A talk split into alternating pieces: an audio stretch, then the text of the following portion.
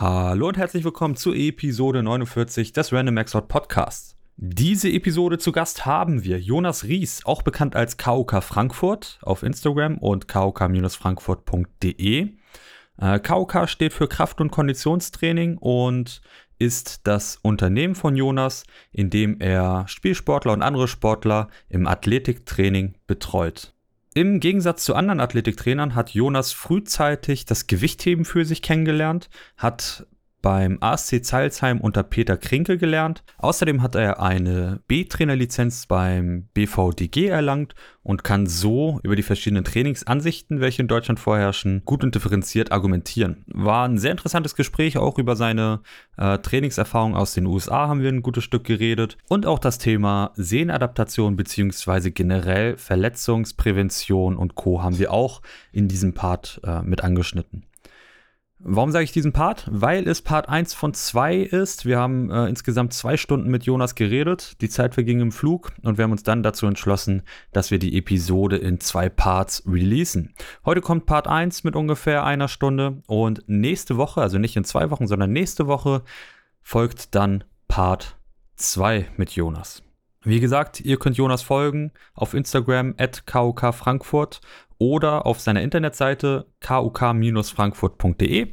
Dort hat er Blogposts und auch äh, Trainingspläne zur Verfügung gestellt. Also schaut da auf jeden Fall einmal vorbei. Und wie immer, wenn ihr auf der Suche nach einer Langhantel seid, dann schaut nochmal auf weightliftinghouse.com vorbei.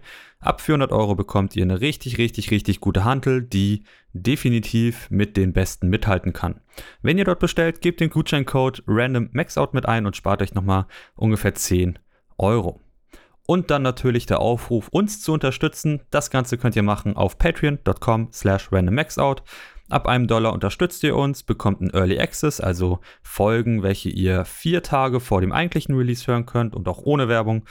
Und ab 5 Dollar im Monat bekommt ihr Trainingspläne. Wir haben mittlerweile ein richtiges Band an Trainingsplänen released. Das geht über unser äh, Team-Programming von der Schmiede, über spezielle Programmings, welche Sprung, Sprung- und Sprint-Trainings sind oder unser Random Strength Cycle, welcher aktuell sehr guten Anklang findet und auch sehr gute Erfolge aktuell zeigt. Also guckt da mal vorbei, unterstützt uns, damit wir auch hier mehr und bessere Podcasts und Projekte erarbeiten können. Und nun geht's los mit der Episode. Viel Spaß.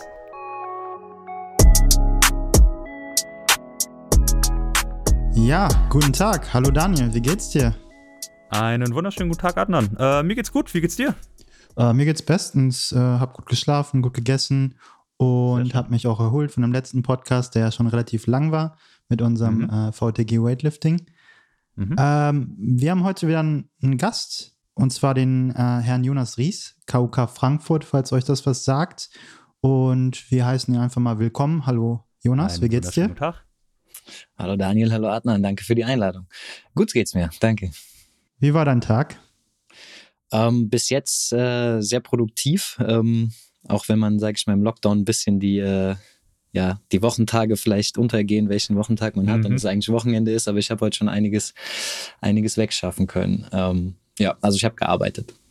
Und hast du heute noch vor zu trainieren oder hast du gestern äh, oder morgen es vor? Nee, in der Tat habe ich gestern, gestern gehoben und äh, heute ist frei. Morgen gibt es äh, eine Konditionseinheit. Nice. Was hast du gestern gemacht, Schönes? Wir haben Standreißen gemacht, ähm, Züge eng und Frontbeugen. Ja. Geil, also eine richtige Gewichtheber, ja, Gewichthebereinheit. Ja. Und was ist morgen für ein Konditionstraining angesagt? Die Hassliebe. Äh, ich habe mir so ein Assault-Bike äh, organisieren hm. können jetzt über den Lockdown. Nice. Steht bei mir in so einer Garage, also schön kalt, Outdoor quasi, Semi-Outdoor. Und da ähm, mache ich dann einfach so äh, zum Erhalt, sage ich mal, von einem konditionellen Niveau ein paar äh, intensive Sprints. Wo hast du es geschossen? Bei eBay Kleinanzeigen? nee, ich konnte mir das organisieren hier so aus dem, Ach, geil. Aus dem Bestand. Ja. Nice. Nice. Ja, Jonas, vielleicht für die ZuhörerInnen, die dich nicht kennen, vielleicht magst du dich einmal vorstellen und ein paar, paar Sachen sagen. Äh, wie wir ja wissen, machst du Gewichtheben, haben wir ja vorhin gehört, und du machst auch Konditionstraining und äh, man kennt dich ja auch unter KUK, wenn ich äh, mich richtig entsinne, Kraft und Kondition. Ja, aber vielleicht noch mal ein paar ja, tiefere Sachen und mehr über dich. Das wäre, glaube ich, super. Ja, ähm, also vielleicht dann, ähm, ohne für, die, für das folgende Gespräch zu viel wegzunehmen. Ähm, ich habe halt irgendwann gemerkt, dass ich sage mal, körperliche Leistungsfähigkeit und Sport, also leistungsorientiertes Training und Sport sind voll meine Leidenschaft. Und dann war für mich auch klar, dass ich auf jeden Fall nach Köln gehen wollte zum ähm, Studium, Sportwissenschaften. Und habe dann da auch Sporttraining und Leistung studiert auf Bachelor. Habe aber interessanterweise meinen Sporteignungstest äh, auch in Bochum gemacht, da wo du herkommst. Hm, geil. Ja. Sweet. Und äh, ja, der ist da, äh, ich glaube, das ist ja der gleiche Test gewesen, also zumindest genau. an der Sporthochschule vergleichbar oder einer der wenigen. Ähm, die dort auch anerkannt sind. Und dann habe ich da drei Jahre ähm, Sportwissenschaften auf Bachelor studiert, habe dort auch mit American Football angefangen und ähm, ja, bin auch dort erst so richtig ins Krafttraining eingestiegen. Also jetzt abseits von irgendwie auf, ja. ja. in dem Fitnessstudio und äh, bin dann dort halt auch, ähm, sage ich mal, im Ansatz mit dem Gewichtheben in Kontakt gekommen und habe dann aber gemerkt, äh, oder das war zumindest meine, meine, Einsch also meine Erfahrung oder mein Einblick da rein, dass Trainingswissenschaften, also das, was ich eigentlich am meisten ähm, favorisiert hatte, da im Studium nicht so äh, gut war. Vor allen Dingen im Krafttraining ging es dann viel um EMS und Vibrationsplattformen. Mhm. Ja. Und ähm, dann habe ich mehr im Leichtathletikkurs über Krafttraining gelernt, als dann eigentlich im, im Krafttrainingskurs, sage ich mal, ja. Seminaren. Und bin dann wegen äh, Schmidt-Bleicher und Wirt, die sind ja vielleicht auch, yes. auch wenn die, ja, auch wenn der mhm. Herr Schmidt-Bleicher jetzt nicht mehr äh, selber Professor ist, nach Frankfurt zurückgegangen. Also ich komme hier aus der Nähe von Frankfurt am Main, aber das war in der Tat der hauptausschlaggebende äh, Punkt, äh, hierher zu kommen. Deswegen, und das war dann genau das Kontrastprogramm. Also die Uni natürlich finanziell wesentlich äh, schlechter ausgestattet und auf der Tatanbahn gab es dann schon Erhebungen, wo die Wurzeln unten drunter durchkommen. So, das gab es in Köln natürlich alles nicht. Und ich glaube, der Sprinttest Indoor Leichtathletik wurde durch den ähm, Raum, wo die Umkleiden waren, also durch den Gang in die Halle hinein gemacht, äh, 60 Meter Sprinttest und sowas. Äh, aber die wissenschaftliche Ausbildung im Krafttraining war halt richtig, richtig, richtig gut. Ja. Ähm, hier in Frankfurt, das äh, habe ich auch genau damit beabsichtigt. Und dann bin ich auch hier 2011 im Gewichtheberverein ASC Zeilsheim und also aus dem Impuls heraus, es selber zu lernen, aber auch als Trainer und halt auch als Athlet und hat in Köln angefangen mit Footballspielen in einer niedrigeren Liga und bin dann auch hier in Frankfurt zu Frankfurt Universe. Das war, glaube ich, dann dritte Liga und bin dann da auch komplett bis 2019 geblieben und äh, habe da quasi auch meine Karriere dann beendet und zehn Jahre ja. dort gespielt oder neun Jahre waren es, glaube ich. Ähm, genau, und zwischendrin habe ich mich dann selbstständig gemacht nach dem Studium also keine wirkliche Festanstellung auch gehabt. Das ist jetzt auch ja. schon fünf, sechs Jahre her und arbeite halt seitdem als Athletiktrainer in verschiedenen Bereichen. Vielleicht noch ein interessanter Punkt für später zum Aufgreifen. Ich war dann auch äh, noch mal etwas länger in den USA, auch in einem ähm, Olympic Weightlifting Gym, also die primär Olympic uh. Weightlifting gemacht haben. Uh. Ja. Also für, für äh, ein Praktikum. Für, vielleicht nochmal unterbrechen wir nochmal ganz kurz. Äh, mich brennen ein paar Fragen. Gerne. Die erste ist, äh, du hast ja den, den, den äh, Test gemacht, den Sporteignungstest. Hattest du ein Defizit? Und wenn ja, welches war es? In der Tat hatte ich kein Defizit, aber ich habe mich auch intensiv darauf vorbereitet. Ja, okay. Und was war so das Schwierigste? Also ich kann mich jetzt nicht mehr genau daran erinnern, ob ich eine Disziplin hatte, die mir so sehr schwer gefallen ist, weil Schwimmen, was ja so ein Klassiker ist, ich war sehr, sehr gut früher ja. im Schwimmen. Äh, da hatte ich überhaupt keine Probleme mit. Da war ich auch hm, als Jugendlicher leistungsmäßig unterwegs. Ähm, Kugelstoßen lief auch gut, also auch technisch jetzt der Aspekt. Aber wo ich sehr, sehr viel Effort reingesteckt habe, war Turnen. Und da habe ich wirklich drei Monate vorher in so einer Turngruppe mit so sechs- bis zwölfjährigen Mädchen vorbereitet. Und die konnten halt nicht glauben, dass ich, warum auch immer das für die ein Anhaltspunkt war, mit Schuhgröße 46 kein äh, oder ein Umschwung, Aufschwung, Unterschwung lernen ja. musste und das nicht aus dem FF konnte wie die mit, mit Salto im Abgang. Sechsjährige Mädchen. Geil. ja, ja, ey, was soll man sagen? Äh, Sporteignungstest für die meisten halt hart, ne? Und für die meisten nicht. Ähm, ja, und Du hast gesagt, du hast es in Frankfurt dann wahrscheinlich dein Master gemacht, wenn ich, wenn ich das richtig verstanden habe. Was war das für ein Schwerpunkt? Genau, der hat sich oder der nennt sich Sports Medical Training and Clinical Exercise Physiology, also quasi ja. Sportmedizin und Trainingswissenschaften. Ja, ja. Und den hast du wann absolviert? Hm, ich bin 2010 habe ich meinen Abschluss in Köln gemacht, bin dann Wintersemester ja. 10, 11 äh, nach Frankfurt und habe dann ein bisschen länger für den Master gebraucht. Ich glaube bis 2015 oder 16. Ich glaube, ich habe mich 2014 oder 15 selbstständig gemacht und dann halt die Masterarbeit geschrieben. Genau. Mhm. Dann halt nochmal dafür ruhig so vier, fünf Jahre ge Zeit gelassen. Wohl bemerkt, ja. ich auch nochmal in den USA war. Ein Semester. Ich meine, ist ja mittlerweile auch nichts Schlimmes und vor allem, wenn man arbeiten muss, dann ist es ja auch nochmal so eine Sache, ne? Ja. Wenn man seinen Lebensunterhalt bestreiten muss. Ähm, was hast du in den USA gemacht? Das hört sich interessant an. Also, das USA ist, glaube ich, so das, das Mecker für den, die oder den Sportwissenschaftler, Sportwissenschaftlerin, wenn es halt um äh, Strength and Conditioning, Training, Weightlifting, ja, Schlag mich tot geht. Mhm. Ja, interessant. Also, also ich hatte immer so den Eindruck, ja, das stimmt schon. Vor allen Dingen die Kultur dort mit Strength and Conditioning ist natürlich eine ganz andere mit Football, Basketball, Baseball, Eishockey. Die haben da einen ganz anderen Zugang zu. Ja. Aber ich war schon damals immer so ein bisschen kritisch. Das liegt wahrscheinlich auch an dem Fördersystem. Da drüben wirst du halt in ein System reingeschmissen, wo eher von dem Drill oder von dem von der Anforderung her an den Sport ausgegangen wird. Wahrscheinlich auch, ja. weil die deutlich mehr Potenzial und Leute haben, mhm. wegen Einwohnerzahl und so weiter. Und in Europa oder in Deutschland speziell ist es ja ein bisschen anders, wenn man sich da zum Beispiel die Leichtathletik oder, oder auch, ja, Football ist jetzt ein schlechtes Beispiel, dafür ist das noch zu sehr Randsport. Ähm, da wird ja eher das Individuum geschult und viel mehr individuell drauf eingegangen, ja. ähm, dass das Individuum entwickelt wird und nicht umgekehrt, dass das Individuum sich dann den Trainingsprozess anpassen muss. Mm, da finde ich, sage ich mal, das deutsche System grundsätzlich Ziel, ja, Humaner? Ja, Humaner auf jeden Fall. Habe ich auch interessante Diskussionen da drüben gehabt. Ähm, aber ja, also auf jeden Fall äh, bin ich dazu gekommen, weil in der Tat habe ich mir irgendwie so gedacht, ich müsste noch mal einen Auslandsaufenthalt haben. Jetzt nicht unbedingt aus dem Lebenslauf heraus, sondern einfach so aus persönlichem Interesse, weil ich jetzt nicht ja. irgendwie ein Highschool-Jahr hatte oder Work and Travel Australien war. Ich weiß nicht, wie das heutzutage ist, aber war bei uns nach dem Abi groß. ja, und, ja der ähm, klassische, der klassische Pferdemädchen-Move war ja. glaube ich, immer. Ja, genau. Und da habe ich mir aber gedacht, so, ey, das ist eigentlich eine gute Möglichkeit, nochmal ein bisschen längeren Auslandsaufenthalt zu haben. Und dann, das war auch in der Tat über das Gewichtheben. Ich kann mich leider nicht mehr an seinen Namen erinnern, aber es gab einen Deutschen in den USA, der den Peter Krinker, also den Trainer hier vom ASC Zeilsheim, gefragt hat, ob er seine deutschen Artikel im Internet ins Englische übersetzen darf. Oh, crazy. Für, genau, für einen Trainer, der war damals der Strength and Conditioning Coach von Purdue, also das ist so eine große Uni dort zwischen Indianapolis und Chicago.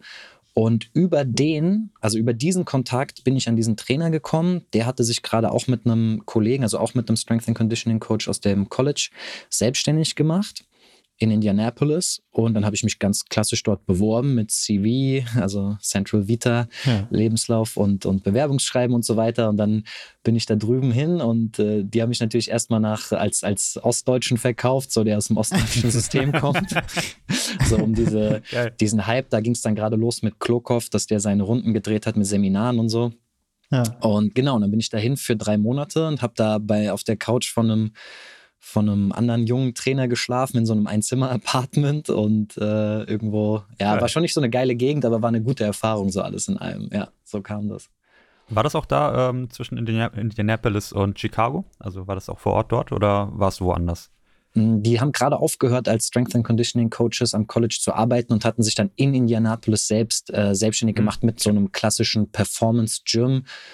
Ähm, ja, das aber sehr, sehr starke Weightlifting-Ausrichtung hatte. Die haben sich dann irgendwann getrennt und jetzt ist der in Indianapolis Downtown der eine. Der andere ist irgendwo anders Strength Coach geworden und die heißen jetzt Lift Lab. Ich weiß nicht, ob das ein Begriff ist. Ich weiß nicht, wie bekannt die sind. Also ich weiß, dass die ein paar gute Athleten haben und dort drüben auf jeden Fall im Olympic Weightlifting eine Hausnummer sind. Ah, ich habe das, glaube ich, schon mal gehört, Lift Lab. Genau, das war der Dan Brown. Das ist einer von denen gewesen. Ah, okay das heißt, du warst, du warst auch schon vorher im, im Gewichtheben, dadurch bist du ja dazu gekommen. Hast du da auch bezüglich der Art und Weise, wie trainiert wird, beziehungsweise wie die, ja, die Philosophie oder die äh, Trainingsatmosphäre angeht, irgendwie Unterschiede feststellen können? Mega, sehr, sehr interessante Frage. Also ich merke gerade so meine, ich kriege gerade richtig Flashbacks. nice. Und zwar, Geil. ja, also hier war es so, in, in Deutschland habe ich so, also ich habe zwei Jahre im Verein gehoben und die zwei Jahre auch sehr intensiv. Also da habe ich halt Football und mhm. Gewichtheben parallel gemacht, was ich keinem empfehlen würde. Ich muss halt hart über den Trainingsfleiß kommen und ich wollte immer alles und, und ich glaube, ich habe mich mehr übertrainiert, als dass ich wirklich substanziell Leistungsfortschritte dann, also ich habe natürlich mich gesteigert, aber hm. ein bisschen mehr Periodisierung und, und äh, Verteilung wäre besser gewesen, sagen wir es mal so. Und da war das Training halt sehr linear.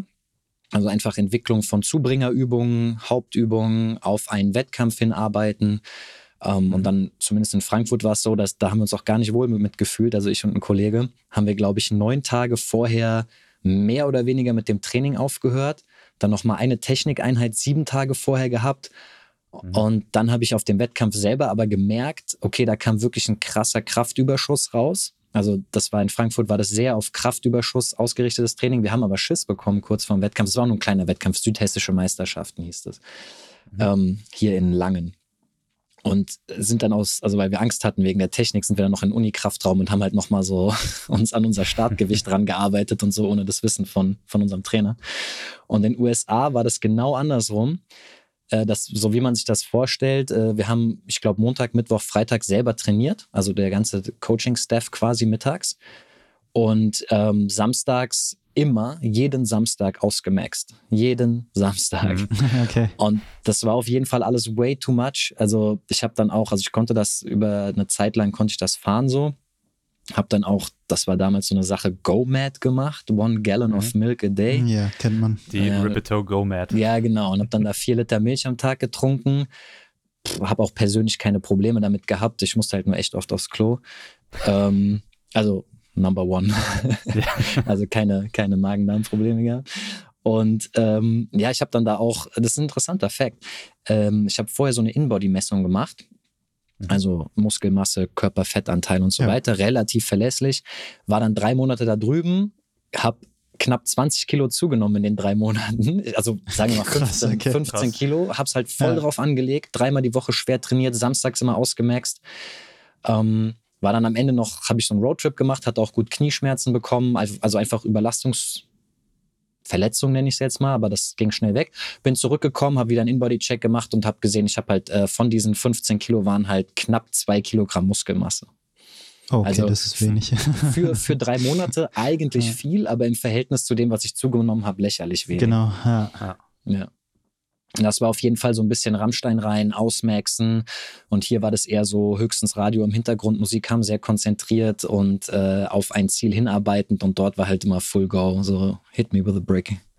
Witzig, witzig auf jeden Fall, wobei du ja auch äh, aus einer Schule kommst, die ein bisschen abgewandelt ist von dem, was man oder was der normale BVDG-Heber, sage ich jetzt mal, kennt äh, kommst ja von Peter Krinke aus, vom, vom AC Zeilsheim. Und für die äh, ZuhörerInnen, die sich, äh, die ihn kennen oder die sich auf der Internetseite von ihm verloren haben, äh, die wissen, dass er halt immer so ein bisschen eine andere Ansicht hat. Hast du das auch so mitbekommen? Hast du es auch so gelernt? Und wie war der Unterschied zu der Trainerlizenz, die du gemacht hast? Weil du hast ja auch gesagt, du hast eine Trainerlizenz. Mhm. Ja, auch super interessanter Punkt. Das ist, äh, würde ich sogar sagen, eine der einflussreichsten mh, hm, Situationen oder Entwicklungen, die ich gemacht habe, auf meine Arbeit auch und mein Verständnis von Bewegung, von Gewichtheben, von Krafttraining. Und zwar ist es so, ich kannte ja am Anfang nur, ich nenne das jetzt einfach mal Frankfurter Schule oder die Peter Krinke Schule oder wie auch immer. Mhm. Und wir wollten halt unbedingt, also das, ich habe da viel mit einem, mit einem Kumpel, der war auch Sportstudent, äh, dort zusammen gemacht, äh, unbedingt die Trainerlizenzen machen. Und dann haben wir erst so eine C-Trainerlizenz gemacht, ähm, da beim, das war auch da in Langen. Und dann die B-Trainerlizenz und die war halt in Leimen. Da war der Frank Mantek noch Bundestrainer und das war ganz interessant, weil wir haben dann natürlich schon irgendwie mitbekommen, also vor allen Dingen durch den Peter, dass der das ganz, ganz, ganz, also von außen betrachtet sind das Details, ob jetzt die Schultervorlage sechs Zentimeter sein sollte oder über der Hantelstange sein sollte. Das war immer so ein großer Knackpunkt. Mhm. Ähm, und dann waren wir halt in Leimen. Und als dann rauskam, dass wir aus Frankfurt kamen oder kommen, wurden wir halt erstmal richtig schräg angeguckt und dann wurden die richtig misstrauisch und haben überhaupt nicht mit uns so connected. Also der, der, ähm, der ja, Ausbildungsstab oder vor allen Dingen der Frank Mantex haben uns richtig schräg angeguckt, waren sehr misstrauisch. Und als sie halt gemerkt haben, dass wir voll interessiert sind und, und, und äh, jetzt also interessiert an der Entwicklung sind oder wissens, also neugierig sind, ist ein bisschen aufgetaut. Und da habe ich schon gemerkt, so, okay, da sind irgendwie die Fronten krass, krass verhärtet, so irgendwas steckt da drin. Ja. Aber für mich persönlich war das so Gold wert, diese zwei also ich würde das nicht mal als zwei Seiten bezeichnen, sondern einfach nur diese unterschiedlichen Sichtweisen auf ein und dieselbe Technik, weil dadurch hat man halt ein viel differenzierteres Bild bekommen, ähm, wie Techniktraining, Technik-Leitbild, wie das aussehen kann. Und das war halt einfach so dieses typische Competition fördert so den, den, den Progress. Und das war für mich super gut, diese, diese Vielseitigkeit mitzubekommen. Und ich würde schon behaupten, dass ich durch die Frankfurter Schule etwas mehr geprägt bin. Ähm, letzten Endes, also auch so, sage ich mal, wie ich das im Athletiktraining ähm, integriere, so mein Technik-Leitbild, aber im Endeffekt sind das Details, in denen sich das unterscheidet. Also wenn man jetzt nicht Gewichtheben-Trainer ist und im Gewichtheben selbst irgendwie im höheren Bereich arbeitet, dann bleiben das Details, würde ich sagen. Ja, vor allem abgesehen davon, dass es ähm, vielleicht übergeordnet eh keine, keine perfekte Technik gibt, die, die universal anwendbar ist. Ne? Also das ist ja, das ist ja auch noch ein Thema. Genau, und die Individualität halt noch dahinter, dass man das dann wiederum anpasst an den Athleten, Oberschenkellänge, Oberkörperlänge und so weiter. Das ist natürlich hm. einer der Hauptpunkte noch, die man dann nicht vergessen darf. Genau. Ich weiß zwar nicht, wie man Leitbild richtig, also ob es da irgendwie eine richtige Definition gibt, aber für mich ist so ein Technik-Leitbild halt immer so äh, sollte es sein, aber es gibt auch Abweichungen davon nach oben und nach unten. Und ich glaube, das verstehen viele nicht und ja, sehen das halt dann mal sehr dogmatisch, was das angeht. Witzigerweise hatten wir auf unserer, auf meiner C-Trainer-Lizenz, auf der ich war, einen Trainer, das war auch so um den, um den 2012, 2013 Dreh herum da wo, wo auch der Herr Krinke noch ein bisschen mehr gepostet hat auf seiner Seite. Und da hatten wir tatsächlich einen Übungsleiter, äh, einen Trainer, der uns auch die Schulter über der Stange beibringen wollte. Ähm, was man auch so ein bisschen hinter den Kulissen gemerkt hat, dass es so ein bisschen Un Unruhe gestiftet hat. Aber ich muss zum Beispiel sagen, also ich, ich fühle da ein bisschen mit dir. Es ist mindestens wertvoll zu wissen, sagen wir mal, als, als äh, ausführende Person mindestens da wertvoll zu wissen, wie sich das anfühlt und wie sich das auswirkt. Und dafür bin ich auch beispielsweise relativ dankbar, weil ich das in meinem Kontext dann ein bisschen, bisschen ähm, ja, äh, divers äh, betrachten kann. Genau, so ja. hätte ich es auch gesagt. Differenziertere, man kann, man kriegt ein differenzierteres Bild von der ganzen Entwicklung, von so einem, von so einer Technik, wie man sie jemandem beibringt, warum man was macht, welche Veränderungen vornimmt und so weiter. Ähm, auf der B-Trainer-Lizenz ist es ja auch so, dass man, dass man ein bisschen mit der Technik arbeiten muss, also auch äh, im praktischen Sinne. Hast du äh, persönlich ein Gefühl, äh, was sich, oder persönlich eine Meinung, was sich für dich besser anfühlen würde? Oder wo bist du geblieben? Bei welcher Art und Weise?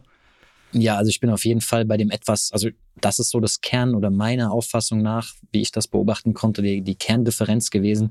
Ich heb, glaube ich, schon deutlich aufrechter. Ich habe wenig mhm. Schultervorlage.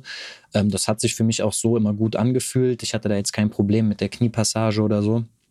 Ich muss aber auch dazu sagen, meine Werte, ich habe äh, am Ende, also nach diesen zwei Jahren relativ intensiven Gewichtheben, war ich ich hatte Bestwerte, glaube ich, von 90 Kilo Reißen und äh, 115 Kilo Stoßen. Also das sind jetzt keine krassen Werte. Ähm, das kann man wahrscheinlich auch mit einer, mit einer in Anführungsstrichen suboptimalen Technik erreichen. Allerdings habe ich halt auch super spät angefangen mit dem ganzen Kram. Relativ spät, irgendwie mit ja. halt 21 ja. oder sowas. Und das war dann mit 24, 25. Kommen wir nochmal zu dem Punkt, warum du mit äh, Gewichtheben angefangen hast, weil ich meine, du hast auch Football gespielt und äh, der klassische Move den man halt macht als äh, Sportstudierender, der dann äh, eine Spielsportart macht, ist dann halt, okay, ich mache jetzt Gewichtheben, um halt besser äh, in meiner Sportart zu werden, um schneller zu werden, um weniger Verletzungen mitzutragen. Und war das so auch deine Ansicht und hat sich das dann bestätigt? Ja, also bei mir war es so, ich bin so aus einem, habe ich ja schon gesagt, so einer großen Leidenschaft für, für Trainingswissenschaften und, und Leistung da nach Köln gegangen und habe dann da eine Gruppe, die kamen aus dem Rudern, kennengelernt. Das wurden dann halt so richtig gute Freunde von mir und die waren halt schon krass auf jeden Fall. Jetzt nicht im Gewichtheben, aber zum Beispiel ein sehr guter Freund von mir jetzt, der hat mit, glaube ich, Körpergewicht 73 Kilo, 135 Kilo auf der Bank gedrückt. So. Also das waren schon ja. richtig gute Werte. Und die haben mich da erst so richtig ans Krafttraining herangeführt. Und dann gab es an der Spur immer Weihnachtsbank drücken da haben die mitgemacht. Ich war aber viel zu schwach dafür und ich habe dann immer den Liegestütztest, äh, nicht Test, den Liegestütz-Contest in der Pause mitgemacht, allerdings gewonnen. Aber das waren dann mhm. halt so 47 Reps oder sowas. Und darüber sind wir dann immer mehr Richtung dieses leistungsorientierte Strength and Conditioning gekommen haben uns dann Gewichtheben mehr oder weniger selber beigebracht. Dann gab es an der Spoho nicht diesen Kurs, also es gibt jetzt oder gab es so einen Kurs vom Stefan Geißler, dem Fitnessprofessor, den, der gab es damals leider nicht, als ich da war. Aber wir mhm. hatten das so an, in den Anfängen im Leichtathletik, Leichtathletik-Schwerpunkt. Und ja, als ich dann nach Frankfurt bin, war das halt so, stand das ganz oben auf meiner Prioritätenliste. Vielleicht auch eine sehr interessante Story. Das war ja einmal so ein bisschen noch der, der jugendliche Eifer. Ähm, das war für mich so, ey, Gewichtheben ist doch das Allerbeste, was man machen kann. So, es gibt nichts Besseres für, für Leistung, Power, explosive Hüftstreckung und so weiter. Und dadurch bin ich halt dahin, habe angefangen, war auch alles cool. Aber nach so einem halben Jahr ungefähr, ich habe im Winter, glaube ich, angefangen, dann ging Football los, habe ich äh, richtig Probleme mit Hamstring-Puls äh, bekommen, mit äh, Muskelfaserrissen mhm. in den Hamstrings, äh, Beinbeugern. Und habe mich dann, ähnlich wie mit Patellaspitzensyndrom, was ich später auch nochmal hatte, super intensiv damit auseinandergesetzt. Und das war noch vor dem ganzen Research mit Nordic Curls und exzentrischer Kraft und so weiter. Und ich habe ja. einfach nicht die Ursache finden können und mhm. habe in einer Saison wirklich, ich glaube, sechs oder sieben Hamstring-Pulls gehabt, weil ich einfach nicht die Ursache gefunden habe, weil ich mir immer gesagt habe, hä, aber das ist doch explosive Hüftstreckung, die Hamstrings sind doch dabei, also so einfacher gesagt, so rumänisches mhm. Kreuzheben, sagen wir jetzt mal. Und dann war ich bei der B-Lizenz und dann hat uns da einer gesagt von dem Ausbildungsstaff, ja, ihr müsst zwei Sachen extra trainieren, äh, neben dem Gewichtheben, weil das nicht genug ähm, ja, beansprucht wird. Das ist einmal die Hamstrings in der Kniebeugung, also nicht Squat, sondern Leg Curl und Bauchrumpfmuskulatur.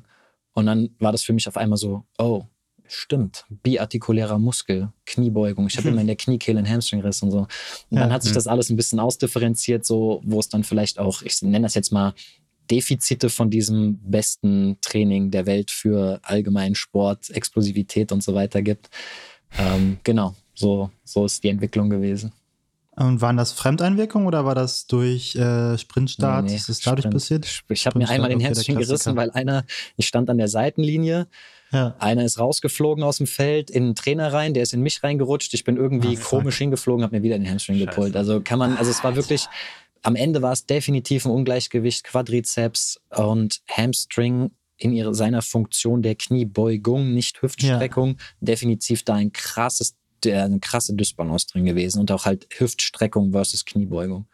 Äh, hat sich das auch muskulär irgendwie gezeigt? Also hattest du, es ist halt immer schwierig, ne? man sieht die Hamstrings jetzt nicht im Spiegel, aber würdest du halt sagen, dass du so eher unterentwickelte Hamstrings hattest? Ja, im Vergleich nee, zu den das Quads? Kann ich, nee, das kann ich so auf keinen Fall sagen, habe ich aber auch nie so betrachtet, sage ich mal so. Ja. Aber muskulär hat sich halt nur in einer zerrissenen Faszikeln ja. gezeigt. Ja, ja. ja, hat sich dann danach deine, deine Herangehensweise dann geändert in dem Sinne? Hast Total. also ganz, hm? ganz einfache Sache. Ich habe äh, in einem Fitnessstudio damals gearbeitet. Ich habe mich einfach auf den billigsten Techno-Gym Leg Curl sitzende Beinbeugermaschine gesetzt habe äh, relativ schwer, noch nicht mal exzentrisch, aber schwere, sagen wir mal, Sechser-Wiederholungen gemacht und nach vier Wochen war das Problem Geschichte. Krass. Mhm. Ja. ja. Und dann habe ich aber, und das ist bei mir oft so, ich bin ja kein Physiotherapeut oder Arzt, aber irgendwie bin ich mittlerweile der Sehnenguru geworden. Und dann war ich eine Zeit lang der Hamstring-Guru. Ähm, weil ich mich halt super intensiv damit auseinandergesetzt habe. Und dann gab es alles von Pelvic Control, Eccentric Strength kam dann mit Nordic Curls und diese ganze Forschung und serielle Hypertrophie, äh, Kontraktion aus der Dehnung und so weiter. Und das wurde dann alles super, hm, sage ich mal, facettenreich, zu Recht. Es ist einfach ein komplexes Thema und auch Patella-Spitzensyndrom und Sehnentraining, nenne ich das jetzt mal, ist auch sehr komplex, was mich dann auch vielleicht... Äh, zu, zu dem Kommentar jetzt gerade hinreißt, ähm, dass Instagram und generell Internet nur sehr, sehr, sehr bedingt eine gute Informationsquelle für solche Themen sind. Ja, das stimmt. Das stimmt auf jeden Fall. Ähm, lass uns mal noch nicht auf diese ganzen Verletzungssachen eingehen, sondern lass uns mal ein bisschen darauf eingehen. Ähm, du bist ja auch Coach, Strength and Conditioning Coach. Und da würde ich gerne wissen, wie sich in den letzten Jahren halt deine, deine Einstellung bezüglich Krafttraining in Spielsportarten und so weiter geändert hat. Mhm. Ist auch äh, heißes, heißes Eisen. Das ist ja eigentlich das. Ja, das ist aber eigentlich das, was, was ich eigentlich mache. Deswegen eben der Hinweis, ich bin kein Physio und kein Arzt und trotzdem bin ich, was Hamstring und Patella angeht, irgendwie da äh, reingerutscht. Aber eigentlich ist mein Kerngeschäft Leistungssteigerung. Und ich habe es ja eben schon mal angedeutet, dieses olympisches Gewichtheben ist das A und O, das ist das Beste für alles. das hat sich halt immer mehr gewandelt. Ich glaube, das ist auch normal, dass man irgendwie so einen Zugang findet, sei es jetzt Kraft-Dreikampf, Olympic Lifting, dann gab es diese Mobility-Phase, wo ich dann auch Leute gesehen habe, die haben kaum Krafttraining gemacht und viel Hip-Mobility, Hurdle-Mobility mhm. und sowas. Ähm, und für mich hat es sich auf jeden Fall so herausgestellt und damit fahre ich auch mittlerweile sehr gut, habe ich eben auch angedeutet, das ganze Thema ist super komplex und wenn man das möchte, dann kann man in die Komplexität einsteigen, aber das ist erstmal sehr, sehr, sehr umfangreich und teilweise auch verwirrend, weil es ist einfach noch nicht ausreichend ähm, Wissen da. Also wenn man jetzt irgendwie sagt, Mathe 1 plus 1 ist 2, so, das ist einfach noch alles nicht da in der Biologie und Physiologie. Wir wissen viel, aber bei weitem noch nicht alles. Und wenn man sich dann irgendwie mal anguckt, okay, welche, ich habe ein paar ja auch schon genannt, welche mh, hm, Schwachstellen oder Defizite hätte jetzt ein rein Olympic Weightlifting orientiertes Training. Dann habe ich jetzt ein paar genannt. Kniebeugung ist auf jeden Fall nicht ausreichend trainiert. Es gibt aber noch andere äh, Probleme, sage ich mal, die mit so einem einseitigen Herangehen da sind. Und ähm, ich hatte auch mal einen anderen Podcast, sportspezifisches ähm, Krafttraining. Das ist ja auch so ein, ja, auch ein heißes Eisen. So kann man Bewegungen aus dem Sport imitieren. Wenn wir es jetzt einfach machen, einen Sprint oder einen Sprung, also einfach ist es nicht, aber ein einfaches Beispiel nehmen, dann gibt es da halt einfach super unterschiedliche Einflussfaktoren von dem Beschleunigungsweg, wenn wir jetzt Sprung nehmen, wie tief gehe ich runter bei der einfachen Bewegung Counter Movement Jump, wie tief gehe ich runter. Wenn wir das weiterführen und irgendwie einen Basketball nehmen mit einem oder einen Stemmschritt, äh, vielleicht auch aus dem Handball für dich, oder, also kennst du dich yes. ja dann auch gut aus. Ähm, ein Stemmschritt, was, was ist da wieder am Wirken? Also das sind wieder Unterschiede. Und dann kann man nicht einfach sagen, ich bin im Counter-Movement-Jump gut und bin ich deswegen jetzt auch mit Anlauf in einem Stemmschritt gut und so weiter. Und da fließt dann halt sowohl die Periodisierung rein, also wie entwickle ich welche Fähigkeiten über was für einen Zeitraum, mit welchen Übungen, mit welchen Trainingsreizen, exzentrisches Krafttraining halt auch sehr populär momentan, zu Recht meiner Meinung nach auch. Ähm, wenn man das jetzt vielleicht für die Zuhörer ganz interessant, das mal ein bisschen abstrahiert, dann ist ein Satz mit vier, fünf, sechs oder auch meinetwegen nur drei Wiederholungen immer konzentrisch limitiert. Also das heißt, egal was ich im Kraftraum mache, was nichts mit einer betonten Exzentrik zu tun hat, damit meine ich nicht langsam runtergehen, sondern supramaximaler Exzentrik, wird immer konzentrisch limitiert sein und die Exzentrik wird nur mitgezogen nach oben. Aber jeder Richtungswechsel, jede Ausholbewegung ist eigentlich eine sehr schnell ausgeführte exzentrische Belastung.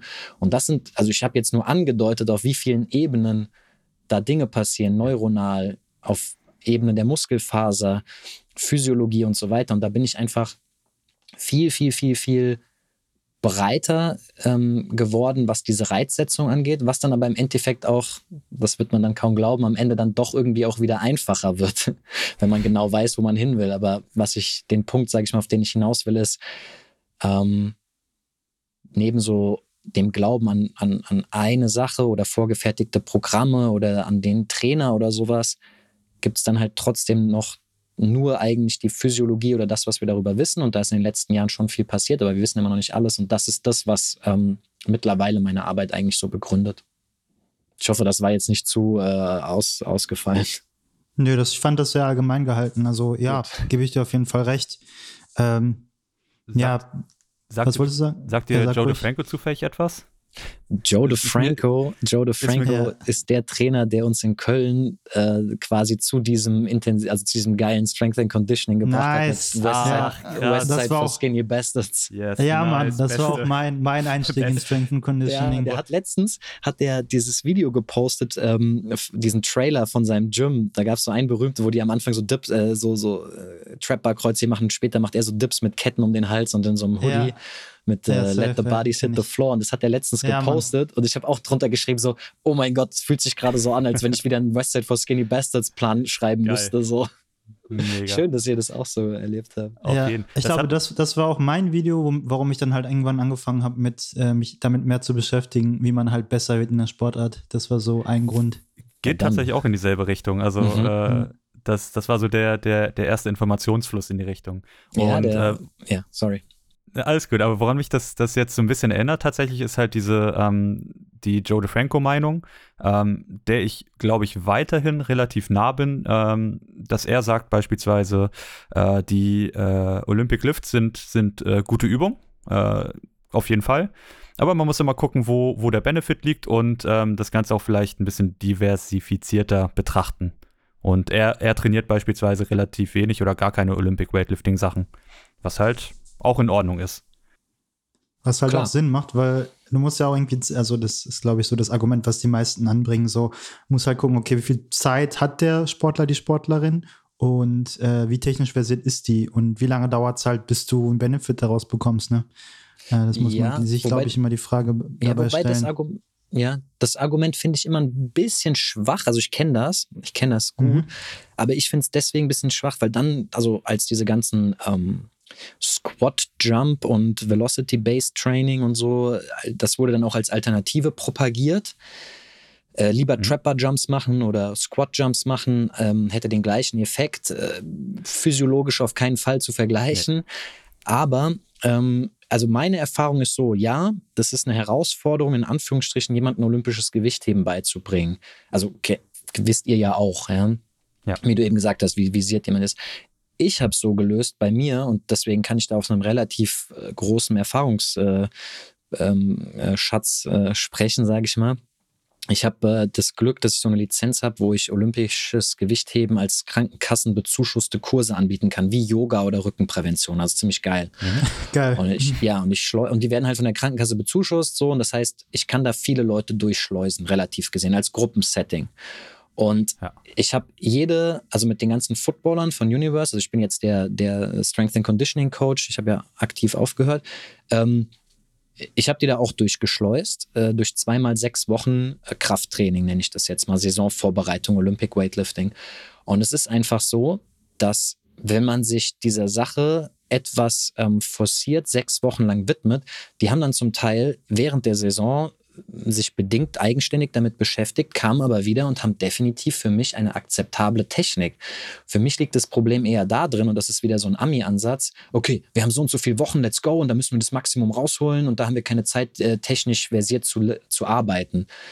Ich habe eher die Erfahrung gemacht, wenn man einmal investiert, und das wäre dann natürlich im Idealfall in der Jugend schon, ich will jetzt nicht sagen, das ist wie Fahrradfahren, man verlernt das nicht mehr, aber ich habe die Erfahrung gemacht, dass die Grundtechnik wenn man jetzt nicht darauf aus ist, die Lasten so zu maximieren, dass man irgendwie bei einer deutschen Meisterschaft mitmachen möchte oder sowas, sondern dass man den, den Trainingseffekt hat oder bekommt, den man möchte, dann ist, bleibt das eigentlich auf einem ziemlich hohen Niveau stabil und dann ist das Investment vielleicht am Anfang sechs Wochen relativ intensives, technikorientiertes Training mit einem danach gelagerten vielleicht nur noch Kniebeugen machen oder sowas und nicht jetzt sechs Übungen im Training. Mhm. Und damit habe ich super gute Erfahrungen gemacht. Also, das, also ich lasse da auch nichts mehr drüber kommen, dass ich jetzt sage, ich lasse das raus, sondern für mich sind die Vorteile vom Olympic Weightlifting eigentlich so vielfältig, vor allen Dingen in Kontaktsportarten, dass ich auf jeden Fall diesen Weg gehe, ich persönlich.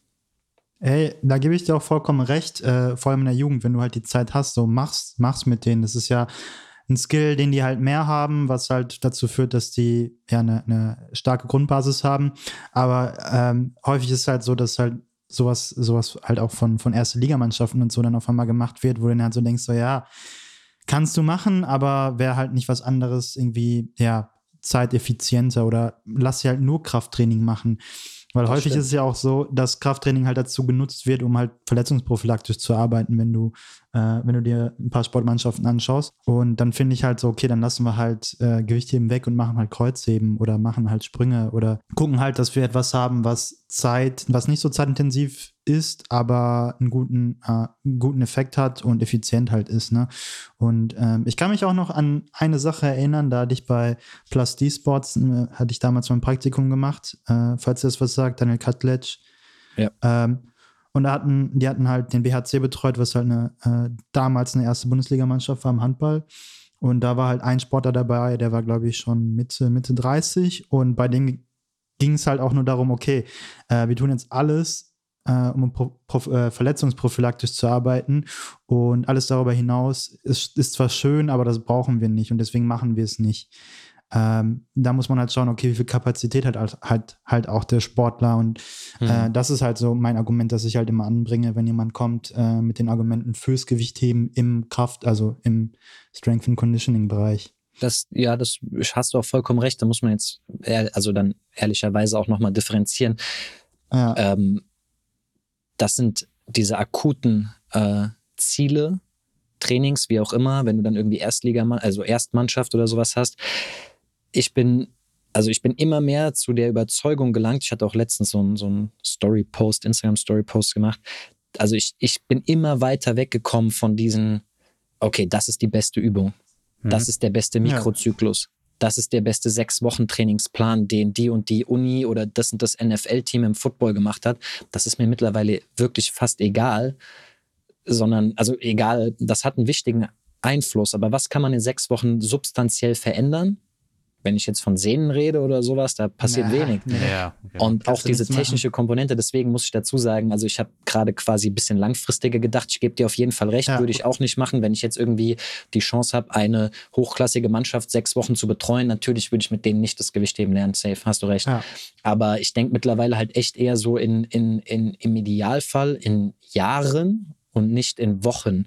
Ähm, das stimmt. Und da meinte ich das, der, der Benefit ist mir da einfach zu vielseitig. Ähm, ja. Auch einfach was, was der Umgang mit der Langhantel angeht. Also wenn du jemandem Gewichtheben beibringst, dann kann er wahrscheinlich irgendwie 70, 80 Prozent aller Langhantelübungen beherrschen. So. Ja. Ey, da stimme ich dir vollkommen komplett zu, auf jeden Fall. Das ist vor allen Dingen äh, mega erfrischend, muss ich sagen, wenn man, wenn man das aus anderem, anderem Munde hört. Ähm, ich weiß, Adnan ist beispielsweise auch relativ vocal, äh, wenn es ums Thema Langhantelübung im Athletiktraining geht, ähm, ja. dass er halt auch sehr differenziert argumentiert. Wolltest du sagen, oder? Ja, auf jeden Fall. Ich sehe, ich sehe halt, klar, man kann mit einer Langhantel was machen, muss aber nicht. Und das ist halt auch nicht das All Allheilmittel. So, das ist halt traurig, dass es halt sehr viele propagieren. Ich meine, mhm. wenn du die vor allem in so in so niedrigen Niedrigklassen, niedrigklassigen äh, Sportmannschaften hast du halt dieses Equipment nicht und dann musst du halt gucken, okay, wie kriege ich es halt hin, die Jungs und Mädels halt fit zu machen ohne die Langhantel und das klappt. Mhm. Und die Basics sind da eigentlich immer äh, das, was du am meisten nutzen kannst und was eigentlich das beste ben, also das Best Bang for your Buck bringt. Also so Sachen ja. wie Springen, Landen, Laufen, Laufmechanik, das sind halt alles so Sachen. So, wenn man die, wenn man die hat, wenn man die Basics hat, dann kann man mal überlegen, okay, wir machen jetzt ein bisschen Krafttraining oder wir nehmen eine Langhantel hinzu. Aber in den meisten Fällen hast du das halt nicht. Und dann halt irgendwie mit, mit Langhantel zu kommen und dann versuchen, damit irgendwie was zu retten. Ja, kann man machen, muss man nicht. Und deswegen äh, sehe ich die Langhantel als eine Möglichkeit im Strength and Conditioning Bereich, um halt die SportlerInnen halt besser zu machen. Ja, das, also 100 Prozent stimme ich dir auf jeden Fall zu. Ich stelle mir das immer so ein bisschen parabolisch vor, dass man in den unteren Bereichen, wo man wenig Möglichkeiten und kurze Kontaktzeiten hat, ja. äh, da schwierig, also das, das Langhanteltraining integrieren kann oder es ist relativ mhm. ineffizient, dann in so einem mittleren Leistungsniveau ist es meistens sehr beneficial, wenn man die Zeit hat und die Möglichkeiten hat. Und später wird, nimmt das ja dann auch wieder ab. Ich sag mal so eine Art Grundlagentraining je nach Sportart. So, dann werden halt ja. spezifischere Inhalte wichtiger. Ich habe auch, ähm, boah, jetzt muss ich gerade mal überlegen, das war, ja doch, da war schon Corona. Das war Anfang letzten Jahres, habe ich ein äh, guten Boxer betreut, hatte leider nur sehr kurze Zeit, äh, ihn zu trainieren. Aber ich hatte davor schon ein bisschen mit ihm gearbeitet und auch mit anderen Boxern. Und ich bin dann jemand, wenn es so eine neue Sportart gibt, mit der ich selber wenig Kontakt vorher hatte, bis keinen Kontakt, dann arbeite ich mich da richtig rein in Anforderungsprofile ja. und so weiter. Und ich meine, darauf, das kann man auch schon vorher wissen. Aber was halt da super interessant ist, da ist dann einfach die Frage, bringt dir das Bankdrücken für einen Jab was? So, nur weil das eine Armstreckung hat, die vor dem Körper abläuft, heißt das nicht, dass das auch nur irgendwie einen Zusammenhang hat mit, ich sage jetzt mal Maximalkrafttraining, Bankdrücken. Und Mhm. Wenn man sich dann zum Beispiel noch weiter damit auskennt, sage ich mal, mit der Neurophysiologie von ballistischem Training, also einem Training, was einen Gegenstand, zum Beispiel Medizinball oder auch beim Gewichtheben die Hantel in den freien Raum entlässt. Also beim Gewichtheben fliegt ja die Hantel dann nach oben, kriegt Treibhöhe. Ist auch eine Form von Ballistik oder der Medizinball wird in die Wand gehämmert, dann ist das eine ballistische, also ja, Ansteuerungsprofil ist mhm. dann äh, ganz, ganz anders, ganz, ganz anders, wie als wenn ich jetzt, ähm, selbst wenn ich dynamisches Bankdrücken machen würde oder Maximalkrafttraining, ist egal, dann muss man halt genau wissen, warum mache ich was und was soll da am Ende rauskommen. Es ich hoffe, das ist jetzt ein bisschen interessant, aber beim Jab ist es so, dass da Armgeschwindigkeiten oder beim Boxen von neun Metern pro Sekunde herrschen und die sind nicht mal ansatzweise auch mit irgendeinem Landmine Power Punch, wo man in einer Landmine die Langhantel schlägt, also eine Schlagbewegung imitiert und dann loslässt, also auch eine Form von ballistischem Training. Da geht es um drei Meter pro Sekunde. Und da muss ja. man sich einfach fragen, dieser Unterschied in der Kontraktionsgeschwindigkeit beziehungsweise Bewegungsgeschwindigkeit in diesem Fall, so was passiert da eigentlich? wenn man sich dann so ähm, Ansteuerungsprofile anguckt von ballistischen Training oder ballistischen Bewegungsausführungen und Krafttrainings, klassischen Krafttrainingsausführungen, dann ist das, das ist einfach was komplett anderes. Und dann kann die Bewegung ja. sogar gleich aussehen, aber was da im Körper unter der Haut passiert, im Gehirn, in der Muskelzelle, komplett anders. Und was hast du dir, hast du dir dann noch für den Sportler was überlegt? Also das war in der Tat so, ähm, dass man da sehr, sehr, sehr genau gucken muss, was, also wo liegen die Defizite? Welche, also mm, es gab da so einen coolen Artikel, ich weiß nicht mehr genau den Namen, aber auf jeden Fall von Kremer, also dem, dem Typen auch, der, der ja. Essentials of Strength and Conditioning Mitautor ist. Ähm, der hieß irgendwie ja, äh, Power Training, irgendwas mit Power Training. Ist ein sehr, sehr, sehr bekannter Artikel, ich glaube von 92 oder so. Und der spricht mhm. von Windows of Adaptability. Also das heißt, ich habe bestimmte Fenster von Anpassungen und ich muss halt auch reingucken bei dem Athleten, was bietet das größte ähm, Potenzial, mich zu entwickeln. Habe ich zum Beispiel jemanden, der extremst schnell ist und bei dem kann ich da nur noch wenig kitzeln, oder der hat lange, andersrum jetzt gesagt, Krafttraining gemacht und der ist sehr stark in der Maximalkraft, aber nicht unbedingt schnell, dann würden diese zwei Athleten ein anderes Training bekommen, ein gegensätzliches ja. Training, weil damit mehr Anpassungspotenzial in der entsprechend anderen Fähigkeit liegt. Und ich habe dann sehr viel, also es war Schwergewichtsboxen, das ist auch eine sehr interessante Erfahrung, äh, jemanden im Schwergewichtsboxen zu betreuen. Ähm, äh, viel, viel, viel mit Medizinbällen gearbeitet, mit Stößen. Also, also ähm, das ist dann halt eine ballistische Form. Ähm, mit der Maximalkraft eine Basis zu legen, ist gut, aber das fällt dann auch irgendwann komplett raus. Also das macht einfach keinen Sinn. Und ich würde sogar mich mittlerweile, was ich früher, das war der Teufel für mich, auch gerade mit äh, Schmidt-Bleicher, da war immer das Thema Maximalkraft und Bewegungsschnelligkeit. ich würde mich mittlerweile zu der Aussage wieder hinreißen lassen, mich aus dem Fenster lehnen, dass es schon wahr ist, dass ein Krafttraining unter bestimmten Bedingungen zu nah am Wettkampf, wenn die Wettkampfbedingung sehr schnell ist, langsam machen kann. Das war immer zu meiner Zeit früher, das war so ein rotes Tuch, so in Frankfurt vor allen Dingen, Wirt und Schmidtbleicher. Ich bin davon mittlerweile überzeugt und ich war komplett andere Einstellung. Hm, also hattest du da Erfahrung, also hast du, ist das aus deiner Erfahrung heraus? Dadurch, dass du halt jetzt sehr viele Sportlerinnen betreut hast? Jein. Also ein, eine, die, äh, eine Erfahrung, die ich persönlich gemacht habe an mir selber, war ja. auf jeden Fall, ich habe äh, im Football, wie das wahrscheinlich bei vielen der Fall ist, immer mehr Verletzungen so akkumuliert und trotzdem spielt ja. man weiter und es tut weh. Mhm. Und man geht nach Hause und es tut einem alles weh und man kann die Treppen mehr steigen und so weiter. Und das hat sich so äh, lange hingezogen, dass ich eigentlich neben dem Football, ich war dann nur noch im Überlebensmodus, eigentlich kein richtiges äh, Athletiktraining mehr im letzten Jahr nebenbei gemacht habe, weil mhm. ich war nur noch damit beschäftigt, nachzuregenerieren.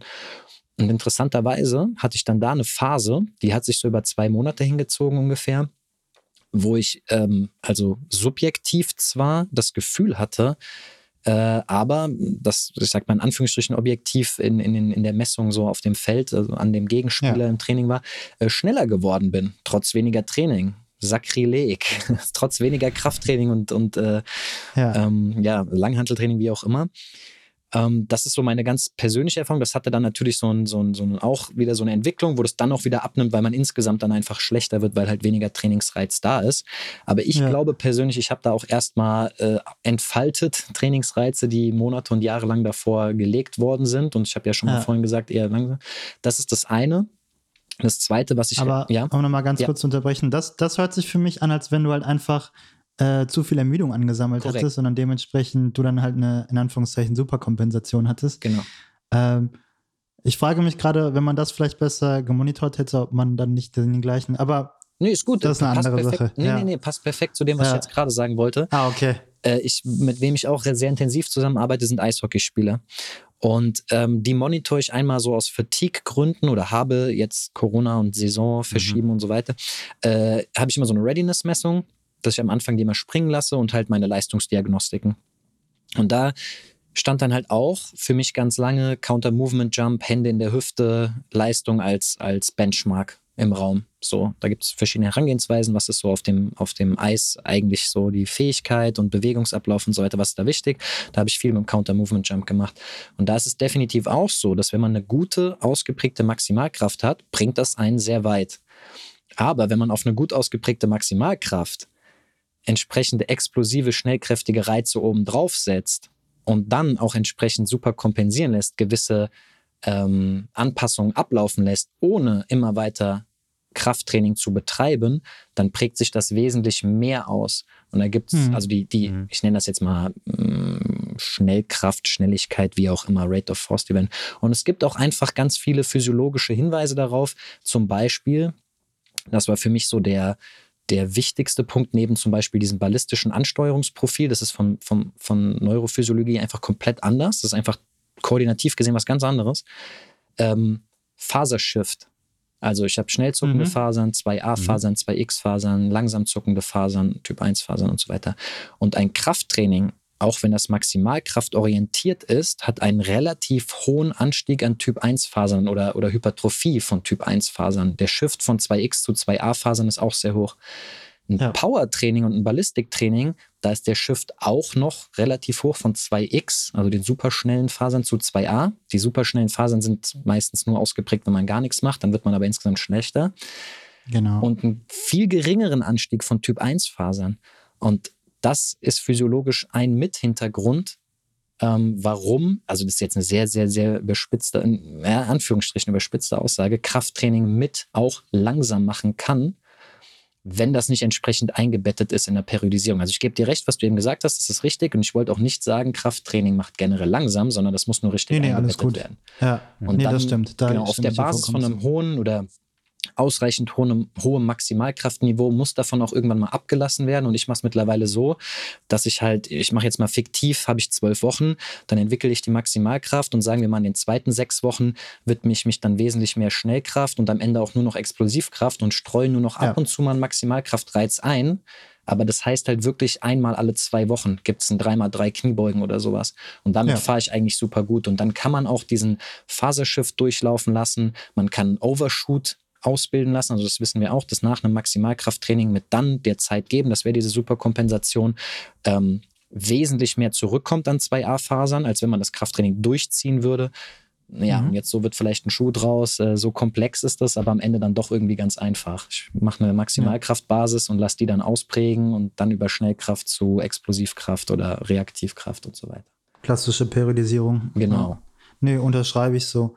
Ähm, was sagst du denn zur zu, äh, Sehnenadaptation? Also vor allem äh, in so Schnellkraftsachen ist ja auch wichtig, dass die äh, Sehne daran adaptiert ähm, und dass die Kraft, die vom Muskel ausgeht, gut transferiert wird von der, von dem Muskel auf die Sehne, auf den Knochen. Und was sagst du denn da? Also hast du dazu irgendwie eine Meinung oder hm. mh, machst du in Anführungszeichen ein Sehnentraining, irgendwie so Low-Impact-Jumps und äh, was man halt häufig sieht in dem, in dem Plyometrik-Bereich. Mhm. Ja, das ist aber inter super interessant für mich schon wieder. Ähm, wegen diesem Patellasehnen, dieser Patellasehnen-Problematik, ähm, ja. also wegen diesem Krankheitsbild, war ich quasi gezwungen, mich sehr viel mit Sehnenadaptation auseinanderzusetzen. Und du hast jetzt schon gesagt, Sehnenadaptation, das ist super, ähm, also ist gut, dieser Begriff. Und dann hast du Plyometrics gebracht. Das Interessante ist, Plyometrics Sprünge, Reaktivkraftsprünge, so haben relativ geringe Auswirkungen auf die mechanischen Eigenschaften der Sehne. Also okay. das, genau, also die kinetische Kette und im Muskel- und Nervensystem, so passiert natürlich eine Menge. Aber ähm, durch zum Beispiel Reaktivsprünge passiert in der Sehne selber sehr, sehr wenig, weil die Reizeinwirkungsdauer mhm. einfach zu gering ist. Und das hat wahrscheinlich damit mhm. zu tun, dass die ähm, Sehne erstmal äh, die Flüssigkeit verdrängen muss, die auch in ihr gesammelt ist. Ähm, und das braucht halt einfach eine gewisse Reiz, eine Reizeinwirkungsdauer, bis die Flüssigkeit verdrängt wurde und dann halt die Zellen ja. wirklich den Zug abbekommen. Und deswegen ist beim Sehnentraining, das mehr Geduld erfordert, sehr, sehr hohe Kräfte angezeigt, die über einen etwas längeren Zeitraum einwirken. Und ähm, mhm. ja, weiß jetzt nicht, ob das das beantwortet hat, dass das mit Sicherheit nicht. Ähm, ich sag's mal so, ich mhm. mache mit gesunden Sportlern kein spezifisches Sehnentraining, sondern im mhm. Idealfall führt einfach eine langfristige Trainingsentwicklung dazu, dass denen ihr passiver Bewegungsapparat widerstandsfähig und die mechanischen Eigenschaften ausgeprägt ja. hat, die die brauchen. Aber ein Sprungkraft, Sprint, Plyometric Training super wichtig aus, ich sag mal, anderen Faktoren. Also das hat dann auch damit zu tun, dass die Muskulatur überhaupt in der Lage ist und das Nervensystem ähm, diese, diese Elastizität der Sehne überhaupt auszulösen. Mhm. Wenn wir jetzt zum Beispiel einen Prellsprung nehmen oder einen Dropjump von der mhm. Kiste runter, dann hat die Wade ja interessanterweise eigentlich eher eine isometrische Kontraktion, die, genau. ja, die im Idealfall so stark ist, dass der Muskel sich nicht äh, verlängert oder, aus, oder eine exzentrische ja. Belastung hat, sondern viel auf die Sehne abgegeben werden kann. Und dann halt ah. diese typische Gummiband- oder, oder ähm, Feder-Effekt äh, ähm, stattfinden kann, ablaufen kann. Äh, vielleicht nochmal zur genauen Erklärung. Ich meinte halt mit Plyometrics auch so äh, lange Low-Impact-Jumps. Also mhm. ich glaube, darauf wolltest du auch hinaus, oder? Also es ist halt sowas wie Seilchenspringen oder äh, Bounce über verschiedene Längen halt machst. Ähm, fällt das halt auch da, da rein, was du gerade meintest? Ich glaube, wir reden, entweder reden wir aneinander vorbei oder wir meinen was anderes. Hm, weiß ich jetzt ehrlich gesagt gerade auch nicht, aber es ist auch, glaube ich, nicht so wild, weil lass ich okay. alles machen, lass ich machen, ja. in einer, eingebettet in eine Periodisierung. Ich mache das ja. meistens so, dass ich während, wenn wir jetzt bei dem Beispiel mit den zwölf Wochen bleiben, in so einer Kraftphase, Maximalkraftphase parallel dazu Low Impact oder eher Low Impact ähm, und zum Beispiel bilaterale Sprünge machen lasse ja. Und das aber eher so sehe, nicht wegen Sehnenanpassung, das, da führt eher in dem Fall ein schweres Krafttraining dann dazu. Aber das okay. ist dann die Voraussetzung, um später bei intensiveren plyometrischen Belastungen da halt auch entsprechend diese Compliance zu haben oder zu bekommen. Aber das hat dann für mich weniger mit den mechanischen Eigenschaften der Sehne zu tun. Also die wird weniger getriggert oder adaptiert mhm. dadurch weniger als koordinative ähm, und Ansteuerungssachen. Ah, krass, okay. Ja, weil ich hatte halt immer das Gefühl, dass, also sagen wir, gehen wir von mir aus, von meinen eigenen Selbsttests, dass wenn du mh, hm, beispielsweise jemanden hast, der solche Sachen wie Springen und Sprinten halt nie gemacht hat, dass der, ähm, sage ich jetzt mal, dadurch, dass er halt das wiederholt macht, ähm, auf der ersten Ebene erstmal eine Anpassung der Sehnen und der Muskulatur hat auf die, auf die Belastung generell. Das war halt eigentlich mal so meine, meine Sicht darauf. Ja, aber da würde ich jetzt zurückfragen, weißt du, dass der eine Anpassung auf der Sehnenebene hat? Nee. Ja, nee, weil, das also ist halt. Ich, ja. ich kann ja auch, ähm, oder das ist vielleicht, das macht das vielleicht greifbarer. Äh, viel, ich habe halt das Glück gehabt an der Sporthochschule, ähm, bei dem Arampazis äh, heißt der, der ist jetzt in Potsdam, glaube ich, äh, ja, ein paar Seminare gehabt zu haben. Und da wurde ich schon ziemlich krass auf dieses äh, Sehnenthema geeicht und der ist auch einfach, ja. also den seine Arbeitsgruppe ist überragend. Und der hat einen ähm, sehr ja, logische Herangehensweise ähm, durchgeführt in Untersuchungen, wie denn eigentlich Sehnen an Krafttraining oder an Training adaptieren. Und ein Teil dieser Untersuchung, also dieses logischen Ansatzes, war bei gleicher, ähm, im Krafttraining würde es man nennen Time under Tension, ähm, gleicher Reizeinwirkungsdauer. Und deswegen waren das relativ viele Sprünge bei plyometrischem Training also stell dir vor oder stellt euch vor, äh, ein Dropjump, so wie viel lang ist da die Bodenkontaktzeit, sagen wir jetzt einfach mal unter 200 Millisekunden und dann haben die halt mhm. äh, zehn Sprünge gemacht und dann waren das zwei Sekunden Reizeinwirkungszeit. Ja. So ungefähr. Und das aber verglichen mit der Reizeinwirkungszeit oder Dauer bei einem Krafttraining unter bestimmten Voraussetzungen, Winkelspezifität, wie viel Intensität, also im Sinne von, von wie viel Zugkraft hat da auf die Sehne gewirkt. Und dann kam einfach raus, eiskalt, dass das plyometrische Training zu keinerlei Adaptation in der Sehne geführt hat. In der mechanischen ja. Kette ja, Muskulatur, Ansteuerungsprofil wurde steifer, das Gesamtsystem, die kinetische Kette wurde steifer, aber die ja. Sehne, und das kann kein Mensch subjektiv oder mit dem Auge unterscheiden, sondern dann muss man hingehen, mhm. Ultrasound, wie auch immer. Messen. Genau, richtig. Und das war für mich aber auch eine sehr, sehr interessante ähm, ja, Erkenntnis, sage ich mal, also dass man da auch wieder differenzieren muss, dass man das differenziert betrachten muss, wenn man wirklich okay. auf den Grund ähm, dieser Sachen kommen möchte. Also das ist jetzt auch nichts, was für mich total klar war. Im Gegenteil, das war sehr erstaunlich, so dass ich ja mhm. das gesehen habe. Ja, krass. Ja, wieder was Neues gelernt. Ich freue mich. Mhm. Definitiv, krass. Okay.